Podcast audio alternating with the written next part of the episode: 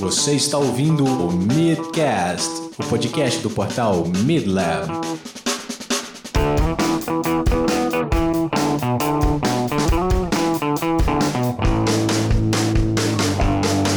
Cauabanga! Fala galera, aqui quem está falando é Luiz Guilherme, o LG, e bem-vindos a mais um programa.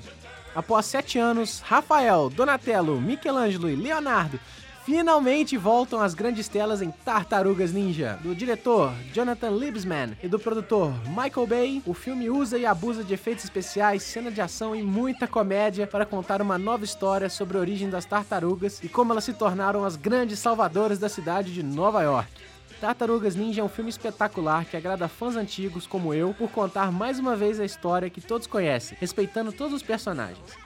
E atrai fãs novos por dar uma nova versão do filme As Tartarugas Ninja de 1990, sem que a pessoa conheça a história de quatro filmes ou mais de 10 anos de desenho.